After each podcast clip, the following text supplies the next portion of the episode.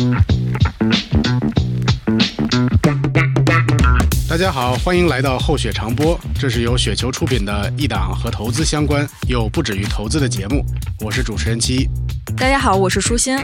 最近跟大家聊天的时候，发现大家其实现在还是有不同层面的财富焦虑的。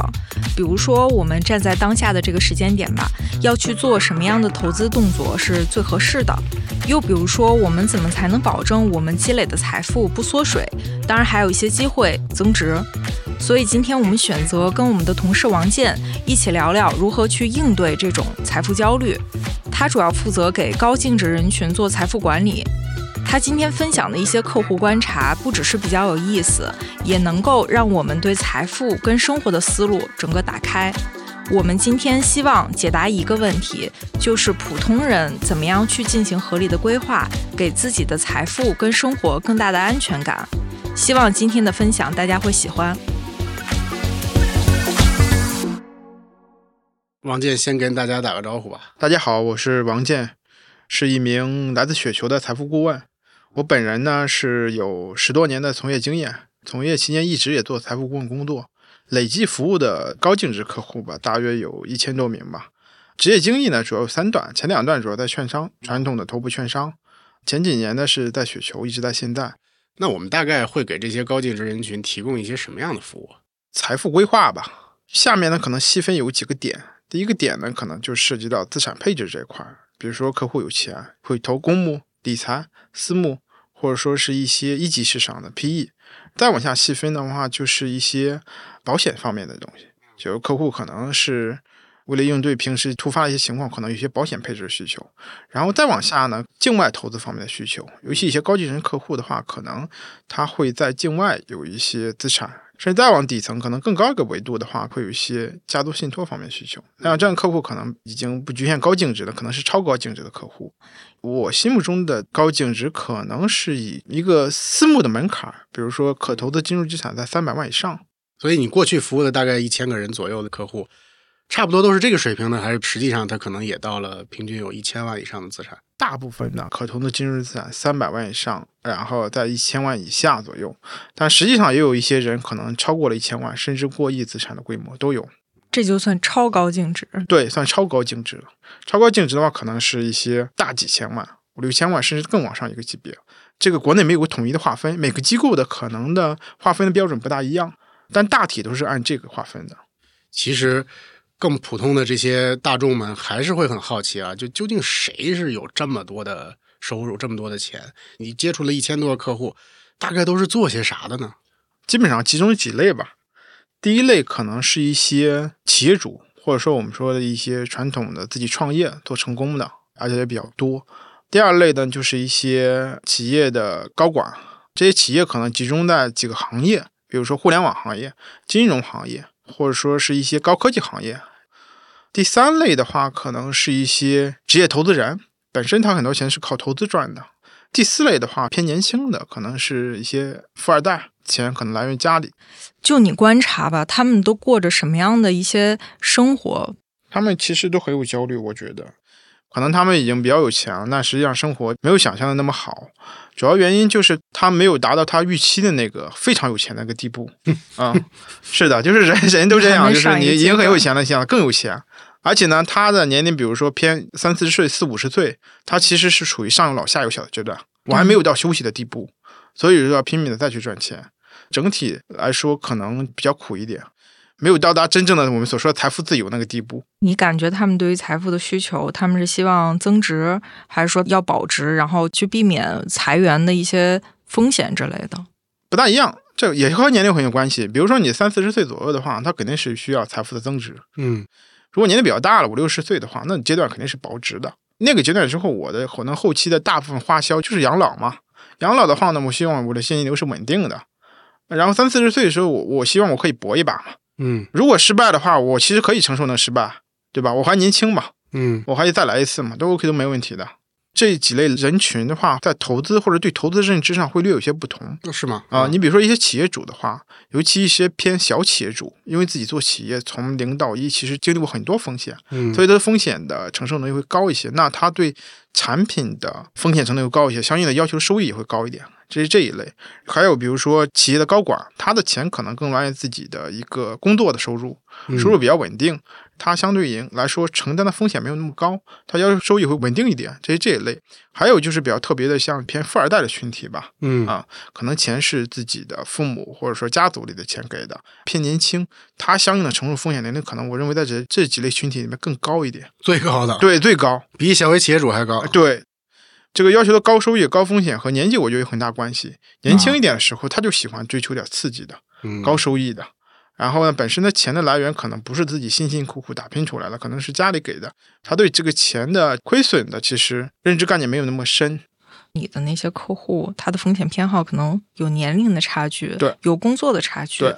那地域上会不会也有一些不一样？会有会有地域差别，对，会有明显感觉到。这个能能给我们细细讲一下？我明显感觉到，就是南方那边，尤其偏东南沿海那边的人，他风险程度天然高一些。呃，要求高收益，能承担高风险，最典型的就是，当然不不涉及什么地域歧视，因为是地域特点嘛。上海那边客户的话，风险程度也不低，但是上海、杭州那边、江浙沪那边客户的话，其实我们了解到更多的维度是，他对策略的接受度非常高。嗯，他不仅能接受股票、主观多头、量化的、CTA 的，甚至宏观对象，他们都能接受。比较专业或者对多元性上接受度高。对，相对来说，北方的客户，越往北的客户，可能风险程度稍微低一点，策略的容忍度、接受度没那么高，他可能更多的偏传统一点。我就要一个股票型的。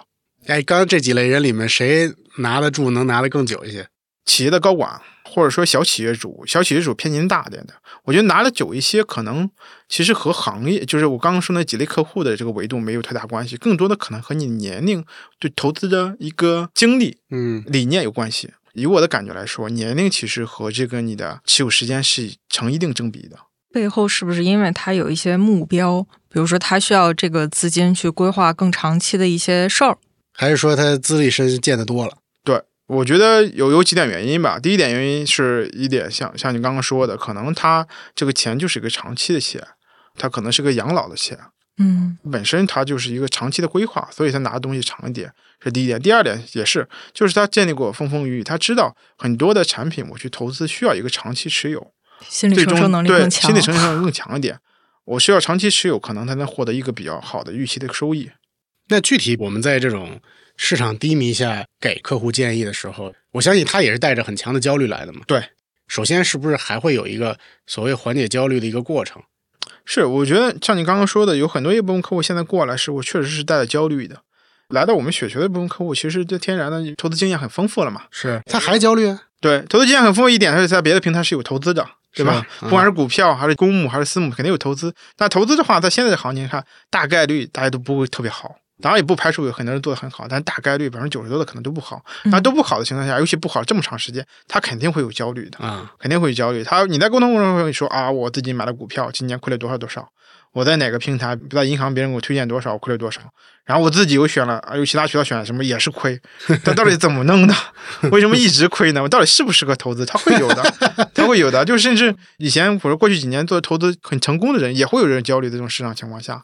我到底还适不适合投资？我是不是就把所有他还会来问你们这种就灵魂的问题，吧是的到底自己适不适合投资？，对，是的，你遇到这种灵魂灵魂问题怎么回答？鼓励吗？还很是难回答。我觉得就是第一点的话，你肯定要站在他的角度，先去安抚他吧，不要先上来就说啊，你不要担心，不要焦虑，整个市场还在低点，未来很好啊，这个话谁都会说。其实设身处地替他想想，其实我本人自己做投资的话，其实这两年也不好过，而且我见大部分客户都不好过，大家都一样，都这样。第二点的话，认同完之后，我觉得这个大的维度会跟你讲，现在市场其实整体是个低的点位，为什么是低的点位？未来会是个什么情况？给他以信心吧。我觉得第三点的话，我觉得我会追根溯源，问一下当时为什么做投资？你以前投资是什么情况？有没有成功的经历？对吧？嗯你为什么投资这几个品种？投资这面初心是什么？这几个投资品种，或者你买的股票、你买的基金、买的产品，现在净值下跌，但是不是还符合你当时投资的初心？如果说符合你当时初心，这这只是因为市场行情贝塔原因，我净值下跌了，但其实管理人的能力还在，或者管理人一直策略各方面都没漂移，那其实对他来说，我觉得还 OK。因为你也工作了十几年嘛，嗯，其实一八年或者过往的一些情况，可能他也有一些比较低迷的时候，是会有一些投资者心里会在想，这次不一样，或者是他们会有各种各样的问题，他对投资产生了一些怀疑。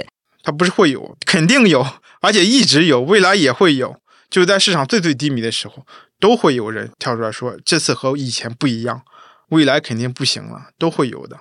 就是你做投资就会面临这个问题，在市场最最低迷的时候，最最绝望的时候，大家都是都拿不动了啊！现在账户都不愿意打开。实际上，其实从那个角度讲，恰恰可能是市场真是在孕育希望的时候，恰恰是破局的话，我觉得不要等出现这个问题之后才去想着破局。我觉得最基本的方法是前置，就是个在市场行情情况下，客户做投资的时候，你能不能给客户提示到风险？你觉得客户只能风险承受能力可能波动百分之十左右的一个客户，那你就尽量不让客户投波动百分之二十、百分之三十的产品，尽量能拦拦一下，或者说告知他，你以后你投的产品未来可能会贴百分之二十、百分之三十，而且在在持有的过程当中，你要循序渐进的给他灌输这个观点，就是我们产品你不要光看收益，其实波动还是挺大的。嗯啊，这是前置第一点。前置的第二点，我觉得很关键，做好资产配置，不要把你的钱都拉在一类资产上。比如不要把你钱都放在基金上，即使你分散了好几个基金，实际上在等贝塔跌的时候，你所有的基金都是跌的。嗯，只要是你是股票型的基金，很难有基金一枝独秀的，很难有。即使有，你也很难选到。然后你是不是可以配一些其他类型的资产？比如说你会配一些稳健的债的固收的啊，或者说是一些呃商品策略的 CTA 的，甚至一些宏观对冲策略的其他产品。整体在这两三年过程当中，有这类配置的客户，其实还很容易好过一些。就是他容易拿过去，因为你去虽然股票类资产在跌，其实其他策略可能跌的少，或者其他策略还在赚钱。那你站在整个账户的角度，其实你亏损没那么重。所以说站在这个维度很难很难过的维度的话，它能挺过去。但是，一样的，如果你一开始你不做配置，你一百万都杀到股票里或者基金里边，确实站在这个时间点很难做。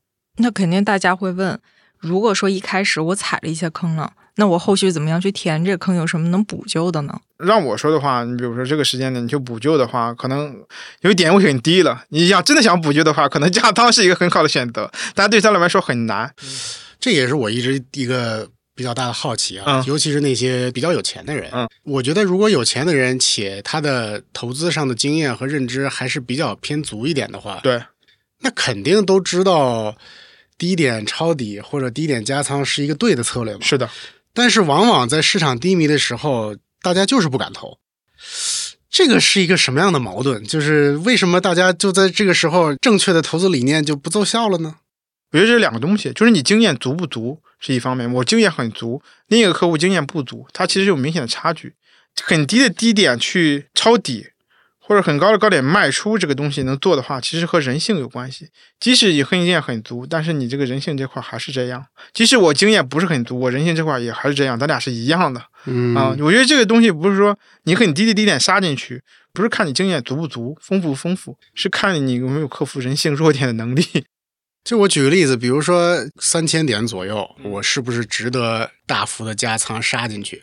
当然，很多人可能觉得，哎呀，万一一再往下跌，对吧？嗯万一跌到两千点咋办？是，那是不是就是说你会相信最终有一天会回到五千点嘛？你怎么看用户的这种心态啊？就尤其是你服务这么多的偏有钱的这种客户，有很多人客户长期，比如说三年、五年甚至十年维度，我知道中国 A 股还能再创新高的，未来可能是三千点、五千点，但是到这个过程当中，到五千点或者甚至更高点，这个时间周期很长，但什么时候来我不知道。那我我会在这个点位加一些仓，会有的啊，也有些加仓的方式也不一样，有的可能会这个慢慢的加，一点点加，有的可能或者一下加，都会有的。这一类客户，就是很乐观的客户，对长期很乐观的客户，也有类客户可能长期不是很乐观。你觉得现在市场的情况下，哪一类用户相对来说占比更高一些？在我接触客户的群体当中，哈，长期可能更乐观一点。但是现在在观望。但这个其实对于我刚刚得出的结论，实际上是有一定偏差的。本身我是做二级市场投资服务的，我接触客户本身就要对现在这个时间点对二级市场感兴趣，对吧？他肯定是长期要偏乐观一点，不偏乐观一点，他可能就接触不到我了，他不会来找我的啊啊，他可能是自动就不玩了，他这个市场不玩了，我就销股票账户了，我直接买银行理财、买国债去了啊。我做这个行业，从事这个行业长期看好，有一定的数据支持的吧？我觉得，你比如说，你看国外的一些成熟的、发展比较好的经济体，其实它的股市的长期的走势都是向好的。而且，甚至是我以美国为经验，其实经济在降速期是最好的一个阶段。嗯，就是经济可能不是在高速发展期，比如以前是 GDP 七个点、八个点，现在降到四点五点，对，反而高质量发展期段是股市很容易走好的一个阶段，走出长牛的一个阶段。过去就是你服务的客户，普遍来说，他们最常问你的几类问题，大概都是一些什么问题？更长类的问题，尤其现在一两年的常问的问题，就是我这个产品还拿不拿，要不要砍仓？可能我之前这个产品投了两三年了，买之前很好，买之后完全变样了。你觉得我还换不换？换不换产品？这是一个很常见的问题。第二个很常见的问题，可能就是也是站在投资这个角度，就是下决定的时候，我买这个产品的话，未来预期收益能有多少？嗯会不会像以前一样？这是个比较常见的问题。还有的话，我觉得就是这个又提到刚刚上一个话题了，你对未来市场怎么看？嗯这很常见的一个问题。我的感觉哈，做这个客户服务这么多年，最常见的问题反而就是最没有答案的问题。对，当然，我觉得更多的是看你的一个推导结果的一个过程。你觉得你长期看好这个 A 股，那你的逻辑是什么？他会看你的推导过程是不是顺畅的、流畅的。其实市场的变化是不可预测的，包括你很多客户问你的问题都是预测型的问题，但没有人能回答这个问题。那么在没人能知道未来走势的市场里，你到底要规划什么？到底哪些是能够确定的呀？嗯，你说的也很对，就是投资这块就是很重要，就是很大一部分东西你没法把握、没法确定，但是有一些东西是我们是可以确定的。尤其针对自己这块，就是你这个钱是长期不用钱，还是短期不用钱，其实你自己好好想想是有确定的。第二块的话，就是你对这个产品的一个投资一个预期收益，其实是你自己可以把控的。你可以预期到二十，你可以预期到十嘛，是完全是你自己可以把控的。包括你选什么客户经理，选什么财富顾问，或者是选什么渠道，都是你自己可以把控的。嗯，你做好自己能把控的东西。我个人的一点建议吧，做好你自己能把控的东西，自己没法把控的东西，不要太过去的去考虑、去焦虑，因为你考虑、焦虑，你也一点影响不了它，就跟这个市场贝塔似的，它不会任任何人的意志去转移。你观察的这十几年，投资者他一般会踩到什么坑？比如说有哪些坑是我们普通人，就可能资产没那么多的人这个也能就是和有？没有钱没啥关系，它是一个人性共通的这种坑。会有很多坑，比如说我见过很多客户，比如说他持仓公募六十多只、一百多只，这一看就是一个不合理的一个投资方式。嗯为？啥？你投资公募如果六十多只、一百只都知道，其实你和一个买指数差不多了。你去算一下子底层的持仓的产品，你发现可能就构建了一个指数。对，因为通过六十只或者一百只公募，你把市场两三千只股票都买了，呃，这是第一点。第二点的话，人的精力肯定是有限的，你买六十只、一百只产品，你肯定是照顾不过来的，中间肯定有很多选择的时候，是要资产配置，是要分散，但没必要这么分散。或者有人很集中，非常集中，他会非常非常认可这个基金经理，他会几乎百分之九十多的资产都配置到在这个产品上面。嗯实际上这是有风险的，就是即使你对这个经济非常非常了解，策略非常非常了解，但是还有其他非策略方面风险，比如说公司经营的风险。我们这几年，尤其这几年行情比较差的时候，你发现很多基金经理其实 OK 还不错，但是因为公司经营风险，比如公司大股东、二股东闹矛盾了，嗯，或者你本身不是大股东，对吧？你和大股东有矛盾了，你这个公司经营经营不下去了，那明显会影响你产品的业绩的。嗯或者甚至现在这几年也有啊，最近也有，就是基金经理身体状况出现问题了。所以说，即使你对这个策略、对这个人特别认知，你也不要不建议你凹进一只产品，这也是常见的一个误区吧。第三个常见的误区的话，就是容易去买新产品。其实可能和这个渠道有关，有些传统金融渠道是一些销售导向的嘛，嗯啊，卖新产品对传统金融渠道来说收益是最好的，也有任务指标，他可能天然会给客户推荐新产品。那实际站在客户的角度，我觉得大部分客户其实不大适合买新产品，因为新产品不管公募私募都有一个建仓期，而且费用都会高一点。你要公募的话，至少小三个月以内建仓期嘛，私募也有至少一个月左右的建你。说资金会浪费，资金利率会低一点。如果你真看好这个基金经理，如果你比如说他有同策略的在售的老产品，你可以完全可以买老产品，为什么要买新产品呢？嗯，这也是客户一个误区。很多客户觉得买新产品的话，我从新开始，从净值从一啊比较好，比较舒服。感觉跟买车或者买对消费品一样，对吧对对我就要对对个新的，对，你说得很对。我踏实，老的我不知道现在是一个什么情况，甚至老产品可能去年成立的，到现在还亏损呢，亏损了十个点。哦，你一个亏的产品你让我买，那实际上你可以买新产品是一模一样的 啊，我觉得这个确实可能是很多普通人的一个误区，对，一个误区。那会不会有人觉得新的产品，因为它要重新建仓，所以它比较灵活？其实如果它策略是一致的，它是灵活的策略，新产品、老产品都灵活。它是一个不灵活的策略，长期持股型的策略，它新产品、老产品都是长期持股。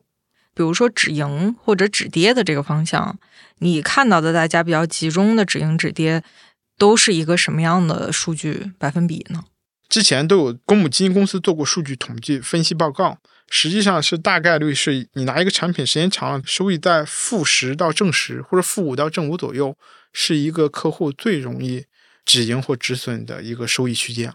就它不是最对的，但是它是最常见的。最常见的，大概率不是最对的。尤其你拿一个股票类的一个产品的话，你比如拿三年、两年、三年，肯定你预期收益不只是五个点。预期收益，你既然有承担这个风险，一个股票类的产品的话，你承担可能波动百分之十、百分之二十甚至百分之三十风险，你的预期收益可能会高一点啊，十甚至二十。那最后你的止损可能是赚了五个点，或者说亏了五个点止损，肯定是大概率是不对的。但为什么会出现这种情况呢？最根本上可能人性有关系吧。比如你拿个产品，大概率高点买进的，然后行情不好，你持有两三年一直亏损，行情稍微有点起色，这个产品回来一些，到了负五点、正五点的时候，对人来说决策的成本很低。就我原来亏三十万，现在只亏五万，或原来我赚三十万，啊、又亏了，现在还剩五万的收益，这时候还行，还可以，别拿了，我就跑吧，走吧。这这人，我觉得人之常情，大家都这样。就是当客户在和你交流他的这些焦虑或者问题的时候，你从财富顾问给建议的这样的一个视角来看，你一般的这个流程会会是怎样呢？呃，我一般其实正常来说会做一个客户的 KYC，嗯但是呢，有一些特殊的情况，就是尤其我们现在在雪球平台遇到很多客户，嗯，他其实需求很明确，而且他自己自己认知很清晰。这个明确能明确到什么地步？产品名称上来之后，他先给你介绍产品，他先给你介绍产对品，对，就这个产品，我之前了解了很长时间，这个基金经理我也跟踪很长时间，甚至这个基金经理我都之前在路演上见过或者交流过认识。嗯。啊，这可能只限于雪球这部分客户啊，很专业的，他对选手认知和对自己认知已经很清晰了。但这时候你的第一步肯定是解决客户的需求，大部分是非这么专业的客户。我们接触过程当中，第一步肯定是做客户的 KYC，就了解客户的是一个什么样的客户，他到底能承受多少风险承受能力，他到底过往投资经验是如何，他到底现在配置状况是什么样的，然后呢，再了解他到底真实需求是什么。因为很多客户其实他很难描述自己真实需求的。这个什么叫真实需求实需求啊？真实需求就是客户拿了一笔钱，手里一笔闲余资金了，可能卖房卖出来了四五百万，他其实过往可能只是通过一点公募基金，可能是在一五年行情比较好的情况下买的，持有到现在可能都是亏钱的，提出钱不好，然后大部分资金可能在银行做理财或者做定期，现在他也拿了这笔钱，可能银行理财的定期的收益现在不能满足他了，他想追求一点高的收益，高呢你不能给他特别高，因为他以前在公募基金上吃过亏，大部分吃完亏之后，他对公募基金天然有抵触，甚至他觉得公募基金那种波动事实上是比较大的。对他来说，我给他追求一点点高收益，但是呢，收益不能特别高。基于两点，一个他本身他没有这方面的投资经验很浅，第二点呢，他本身你跟他沟通过程当中发现他这个风险承受力不是特别高的人，你可以一步步的来，这样就锁定了他一个比较细分的需求。然后我会讲给他，比如说，哎，我随便举个例子啊，这个例子可能不代表一个什么收益情况，只是一个例子。比如说在银行的一个收益是三四个点左右，然后呢，你在我这边可以追求一个六七个点和七八个点预期收益，但是呢，相应的波动会比银行的理财或者什么要稍微高一点，给一个代表产品让你看一下，你觉得 OK 可以吗？这种情况可能就把它精确的需求给锁定，大家 OK 可以啊，这可能就是我想要的。但是在你没有和他沟通交流之前，他没有这个的啊。所以，如果你要说那个雪球的高净值用户和你之前遇到的传统银行券商渠道的高净值用户，如果你要总结几个特别大的一个差别，你大概会怎么总结？那、我觉得差别的话，第一点的话，很大吗？在你看来？非常大，非常非常大。我觉得，一个是专业性和学习的能力和学习的意愿啊。雪球的客户可能是市场上专业性最强的一部分客户。专业性体现哪呢？就是他问你一个产品，问你策略，他问的非常非常细，细到很细很细的地步。那就是原来券商的客户不问吗？他会问，但是很简单一些问题，比如会问你觉得我这个产品拿一年两年收益多少？这个基金经理之前的一些从业经验，多大了？对多大？长期业绩是什么情况？是怎么一个出身？嗯啊，这可能已经在传统的券商的金融机构可能问的稍微深一点的问题了。那雪球的不一样，雪球的话，他会问你一个产品的策略，比如说一个量化的产品的策略，他会问你，你这个量化指增的产品是一个高频的、低频的、中频的啊，你的换手率是多少？他会很细、很细、很细，甚至问你构建模型的时候用的因子主要是哪些因子啊，非常非常细。那你这个沟通是不是就费劲多了？呃，对对，还有啥其他的区别？其他区别，比如说传统的金融机构的客户可能整体年龄偏大一些。哦，40多四十多甚至五十多，但是雪球的客户整体年龄偏年轻，而且既年轻又有钱。比如说整体的年龄，我们是 确实是这样，可能在二十五到四十五左左右啊、没有特别大。其实可投资金也没有那么少，其实不比那个传统的金融机构的客户的可投资金少。年纪大的话，他喜欢和你见面谈，甚至他希望拦截到你的办公场所，我看一下你这个办公场所如何，是不是靠谱。嗯年轻的不在意这些东西，然后年轻的是，呃，这个在选产品做决策的时候，他可能不太在意这个管理人或者这个产品的一个品牌的维度，就是他不在意规模呀，规模啊，或者对对对对，规模在市场有没有知名度，获得哪些奖项，什么金牛奖啊、樱花奖，他不太关注，他更关注的是更直接、更核心你的业绩，可持续性是不是强嗯啊、甚至会关注你的策略的稀有性。但是年纪比较大的客户，他会关注一些，比如说你的规模是不是大，你这这个基金管理行业是不是有一定知名度，嗯你这个基金经理甚至你这个老板是不是业内比较知名的？你刚才说的，其实他肯定是一百万以上嘛。对啊那我们作为这种可能十万、五十万可投资产的人，能不能延续你刚才借鉴一些思路，去定位我完全可以啊们自己？我记得之前提过出一个四笔钱的概念，投资过程当中其实都需要构建四笔钱的。第一笔钱，比如说你的现金，是用于平时的流动性的资产；第二笔钱可能是你一个偏中期的资金，我可能三年五年不用，但是呢，我未来三年五年可能会做一些用途，比如说我会能买房换房这种用途，资金量比较大，我可能先放在这中期资金。第三部分可能偏很长期的资金，这部分钱我可能很长期不用，我就是未来以后养老的或者给子女的。除了这个之外呢，为了应对一些突发情况，可能我需要第四笔资金是保险。万一你比如说你有些突发的疾病什么的，可能需要一大笔钱，你的流动现金不满足，但可以通过保险。就是这个四笔钱的概念之后，针对每一笔钱，我们自己可以构建自己的一个组合进去。比如现金，我可以放一点现金的资产在里边，比如货币基金。中期不用的钱或者长期不用的钱，这两个可以通盘去考虑这两笔资金。通盘考虑的时候，这需要你自己对自己有一个认知啊、嗯我的投资经验是不是丰富？我的风险承受能力到底多少？我对市场认知是什么情况？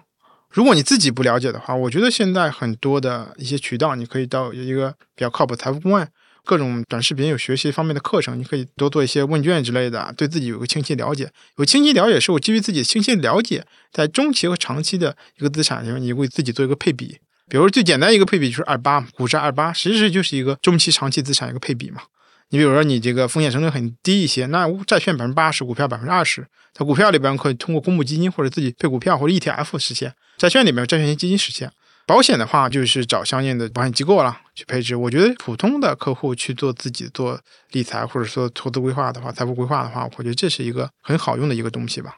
我们刚才其实聊到不同的资产，它有不同的那个金融产品的类型嘛。对。那如果说对于我一个打工人吧，嗯，不可能每天 all in 在投资上面，我到底要了解到什么程度，我才能够前置性的挑选比较好的产品？比如说，我有没有要细节到投资方向啊？对于基金经理有充分的认知，还是说我要了解到它的收益和亏损、业绩归因，就是到底来自哪里？然后包括它的交易限制啊，它的管理费用是多少？这些都要了解这么细吗？呃，我明白你的意思。站在我的角度，我给的建议哈，对大部分客户，你可能没有时间，没有精力，本身每天工作就很累的，这么多公募基金，一万多只公募基金，没有时间了解。我其实我给的建议是，啊、可能比较实操性的建议是，你可以看一下指数型基金、指数基金，指数基金或者 ETF，相对来说最公开、最透明和最好选的。如果你投资二级市场的话，其实这其实也是巴菲特一直以来给普通人的一个投资建议。而投资方式呢，我建议可以用定投的方式。如果说你实在是没时间、没精力，也不愿意看这些东西，实在是太头疼了，这东西啊，这种策略、那策略、这策略、那基金经理、这基金经理，那指数基金是一个很好的选择。哎，你看，像你刚才描述的雪球的很多的客户，他呃，其实问的问题是非常深入的嘛。嗯，比如甚至一个量化的产品，他都会问到你具体的因子是什么等等，具体的一个策略展开的一个情况。那你站在客户的角度，就是我问到这么细，且你也解答了，嗯，就真的能够更有效的帮助他拿到更高的收益吗？就是这个这问的细和不细，它的差别究竟在哪儿呢？长期收益有可能会成正比，相关性没有特别强，但是有一点好处，它会让你少踩很多雷，哦，少踩还是很多雷有好处的，绝对是有好处的。近期在投资这块花费时间、花费精力，绝对是好处的。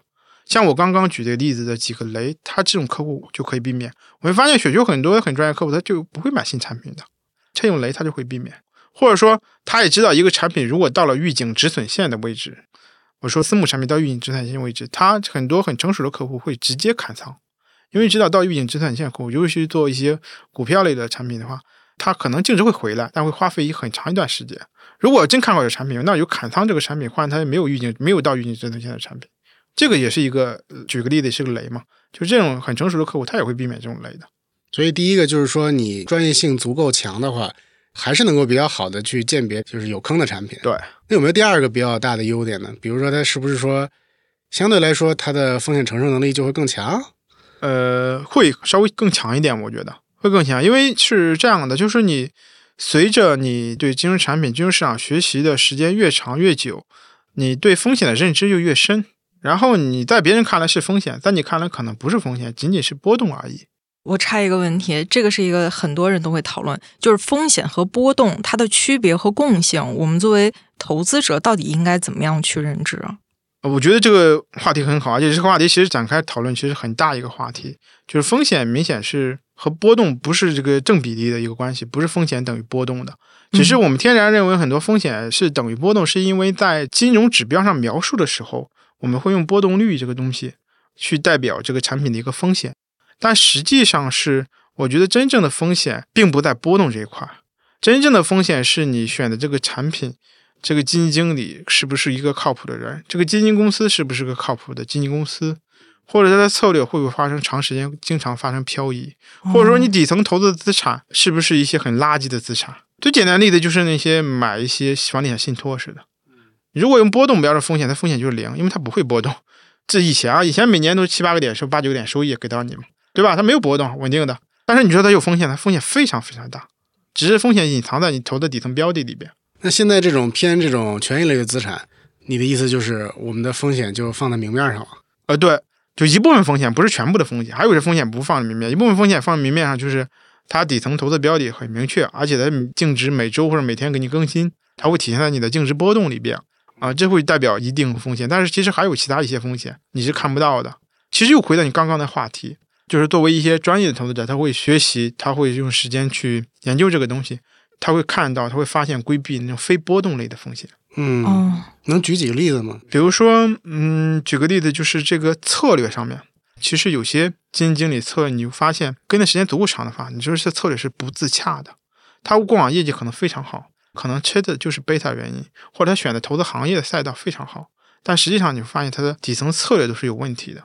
这个如果是一个很专业的一个投资人的话，他实际上是可以规避这个风险的。所以你的意思是能够判别出这个基金经理到底是因为行业的贝塔开始撞了大运了，对，还是说纯他个人的投资能力？对。再举个更细化点例子，就是前几年医药基金特别火，如果你是个非常非常资深的医药类的投资人，你有很深的医药类的背景的话。那你会在市场选择一些医药类的产品的时候，你会听医药类的这个基金经理的一些路演啊，或者说他的一些交流啊。但时间长，你发现其实人的医药研究可能还没有我深。他之前过往的业绩很好，但是就是因为吃了过往的两三年的医药这个整体的行业的背，这时候你就可以规避，我就我就不会考虑这个管理人，没有花精力去学习这个东西，或者非专业的一个一个人的话，他规避不了这种风险的，他只能去看业绩对比，那最后可能就踩雷了。那如果我们就是说让大家稍微比平时多一些这个维度来去看待未来他自己要去购买的这个公募基金或者私募基金，你应该关注一些什么样的维度？哦，我觉得不管公募、私募基金最常见的指标，除了业绩以外，因为业绩大家都会关注啊。第一点就是你要看一下这个管理人，尤其私募基金、公募基金还好，公募基金毕竟都是一些国资背景的嘛。大部分国资背景，有些也是非国资，但是这些背景还挺深的。公司层面大概率不会有经营问题，但私募基金其实很多规模不是特别大，它的经营方面或者股权方面，这是一个要关注的一个点。尤其是股权很分散的，而且它核心基金经理不是这个大股东的，我觉得需要你关注一下。因为如果是核心经理不是大股东，如果业绩做得很很好的话，那天然它会有成为大股东甚至要走的风险，股权变动会影响这个业绩的，这是一个点。第二个点的话，我觉得。你去看一下这个基金经理的一个从业经历或者背景。我比如说，你要投一些很高精端的一些行业，比如说我主投医药，最好我有医药行业的一个背景。医药的行业的门槛还是挺高的，而且我更喜欢的这种就是可能我没有一个大的公募基金的背景，但是我以前一直是在医药行业深耕的，做医药行业的研究或者做各类创新药之类的研究的，这个行业背景很深，我觉得这点是更看重的。还有一些这种高科技行业，啊 TMT 这行业，我觉得对这个符合背景要求挺高的。这是一个可能我考虑的一个看基金经理的一个背景的一个维度吧。再有一点就是这一点可能私募这一块涉及的比较多，因为私募的基金经理从业背景更广一点嘛。一些私募基金经理从业背景如果涉及到营销口的话，我觉得可能相对是一个减分项，你要留意一些。另一点呢，我觉得看基金经理最好最好的这点非常非常关键，他有一个长期的一个从业业绩，而且业绩是公开的。有多长期？我觉得最好到七到十年以上，经历一波牛熊市，它的业绩更具有参考价值，更具有参考意义。不要太看重短期。又稍微扯远点，一个人选公募基金或者私募基金的话，你最好把他表现最好的那一年的业绩你抠掉看，因为他表现最好那一年业绩肯定有运气加成。是是这样，肯定有大行业背景的加成。对，如果他业绩很强，五年六年，他可能那一年六七十多、七十多，当然也有实力不排除啊，但绝对有运气的加成。就有点像这个去掉一个最高分，是吧？对对对，去掉一个最高值、最低值。就是什么叫好呢？比如说对我们来讲，它是一直年年都是正，还是说它收益在一个数值以上，可能它才还不错？我觉得是这样，就是第一个大的维度看你要什么。你要要高收益，可能不要去选年年都是正，年年都是正收益的，可能大概率它长期看不是个高收益的产品。它要，因为它要花很多的精力去控制回撤，是吧？你要要一个就是很稳的收益，那年年正收益的话，其实是一个你参考的一个维度。但是这个年年正收益其实是一个参考维度，但没有那么重要。你不要给它划分成年年，我觉得，因为年年看是因为我们天然的一年一年维度去考核基金经理，所以你会年年看。我觉得更好的去。划分的维度是看市场情况，嗯，比如说这是一个牛市，这是个熊市，这个震荡市，市场情况划分的话更有参考价值，更有参考意义。那是不是说我在不同的市，比如你刚才是个震荡市、牛市、熊市，那我都能跑赢大盘，或者跑赢一个市场的平均对基准，就证明它牛？对你，比如说你你很好的一种状况，很好的一种选择的一种情况，就是我在震荡市也还不错，也会震荡，但震荡比市场震荡低一点。我在熊市我也亏钱，但比市场亏的要少，少不少。我在牛市也能跟上市场，虽然没有贝塔没到市场赚的多，但是我起码能跟上。这样的产品可能你求体验来说就会好一些。其实这里面还有一个概念，就是绝对收益跟相对收益。其实大家再去看不同的产品，比如说公募和私募，它也会有这种不同。嗯，你觉得公募产品有没有必要去看？就是拆这两种收益都看？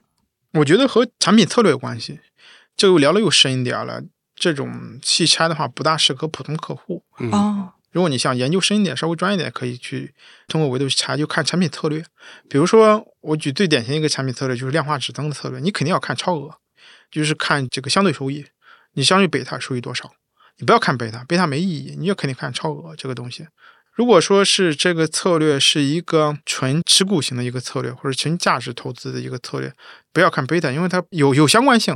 但没有特别特别高的相关性，它更多的你要看它的一个底层的一个选股逻辑，优质不优质，符合符合不符合它的选股标准。它选择了好的股票，是不是低点买入，是不是拿的足够长？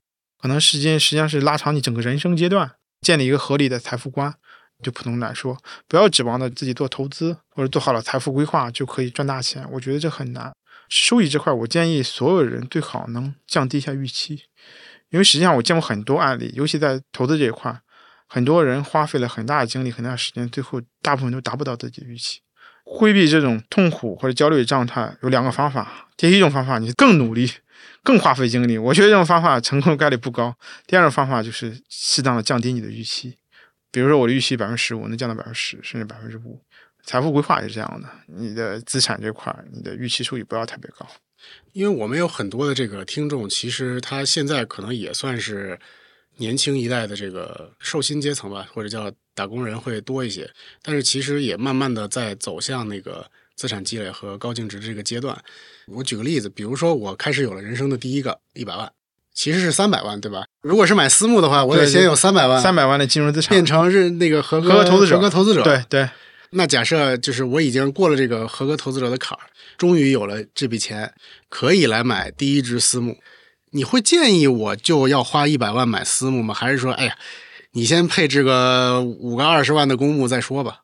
我会第二者，很明确给建议。如果你比如说你已经过了金融资产三百万的坎了，那现在可投资产就一百万的话，我不建议你买私募。前提是你现在只有一百万的资产，如果你一百万都买成私募的话，这个产品有一个风吹草动，对你的整个资产组合，它跌百分之二十，你所有资产就是跌百分之二十，对，这影响特别大。那很少有人一下就有个一千万，就慢慢从一百万、两百万、三百万慢慢累。你觉得一个合理的，我可以开始买第一只私募了？大概我的可投资金融资产得多少钱？我我要建议的话，我不是从金融资产的角度，我会从你到底为什么要买私募的角度。比如说，相同的资产，我相同的策略，一样的收益情况，如果有相应的公募，那其实对我来说，公募更好，公募因为费用更低一点，流动性更好一点，公开透明一点。我可能建议客户的维度是这样的：我有一些特殊方面的需求，公募完全满足不了我。我觉得私募能补充公募的客户的投资需求有几点。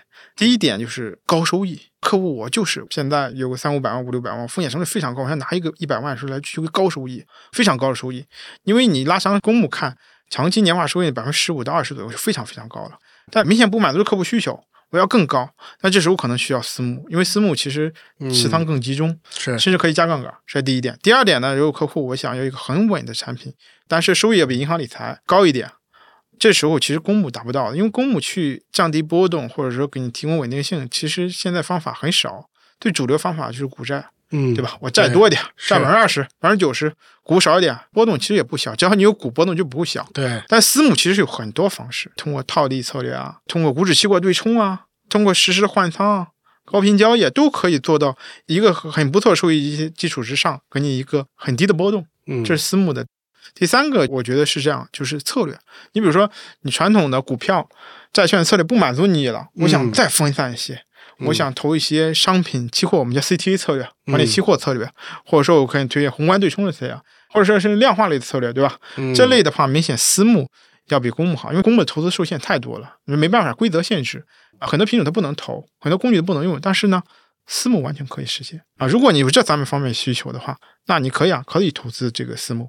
不是说我资产到底多少了？如果如果你资产一千万、两千万，你这三方面需求一点都没有，那 OK，你其实投资公募其实完全能满足你。对，大家的那个风险风险偏好啊，可能千差万别，但是有没有一个大概率的说，哎，这种策略，我建议你作为第一只私募可以尝试一下。如果说我确实没有明确的一个策略的，或者我通过他的和他沟通交流的过程当中，发现他其实的投资经验不是很丰富啊，我的策略可能偏一个。稳点的策略，或者说偏一个适应各种经济环境的宏观对冲的策略，可能是个比较好的选择。嗯，宏观对冲，各类经济环境下，它都有一个相对不错的收益，有可能会亏，但亏不多，整体我拿得住，持有体验比较好。或者说第二个比较稳的策略，就是那种像我刚说的，就是类似于套利啊。或者说是市场中性啊，对冲类的策略，因为毕竟刚开始投资嘛，是。啊，你其实你第一次的体验非常重要，真的，我见到很多客户可能第一次体验求了很不高波动的产品，最后这几年亏钱了，然后就赎回之后就不玩了，我再也不碰私募，私募都是骗人的，对对对。对，就会有这种观念，都是骗人的，对啊对啊，第一次非常非常关键，所以我建议可能更多的从从收益角度说稳一点的啊，这是一个维度，第二个维度可能可能更可接受度更高的一一点的维度，比如说我这个客户以前是纯做股票的客户。我在股票上其实做的还不错，我现在哎不想做股票了，太累了，我想投点私募。这个时候我可能给他推一个股票类的策略比较好一点。为什么？他容易接受啊，还是他熟悉的，他熟悉是吧？他懂，他一看到策略，他明白啊，这个基金经理是投这个投这个的。为什么选择股票？这股票我以前都投过，我知道是因为什么原因。只是我现在不想自己操作，不想自己操作了，或者说哎，为什么投这行业我都知道，所以他接受度更高，更容易涨跌了他能理解。在你接触过程中，有没有一些印象比较深刻的客户的一些故事，可能会改变你对资产配置或者对财富的一些理解？谈不上对财富管理理解，我觉得只是说我对客户的认知，嗯，尤其在来到雪球这边，其实很多客户对客户认知是一个上了一个阶层。有一个年纪不大的一个客户，九三九四年啊，我发现他特别特别愿意学习，喜欢学习，而且花很多时间在学习。每次我和他交流或者打电话的时候，他都是先挂断电话。他说：“不好意思，建哥，我正在听路演呢。等一会儿听完之后，我再和你联系。”啊，他可能闲余大部分时间都研究产品、听路演、找管理人资料、学习管理人的一个产品。这是可能对我以前没有认识的这种客户，对我是一个很大、很强烈的冲击。游戏雪球这边啊，我们很多的管理人的一些信息啊，很私密或者最新的消息，我们都是从客户那边获取的。他们有会跟你讲他从哪儿知道的吗？对他们有时候他们私底下都会去这些管理人那边做个调研或者什么的，哦，甚至他们会有群去讨论这投资这块的事情啊，这很正常。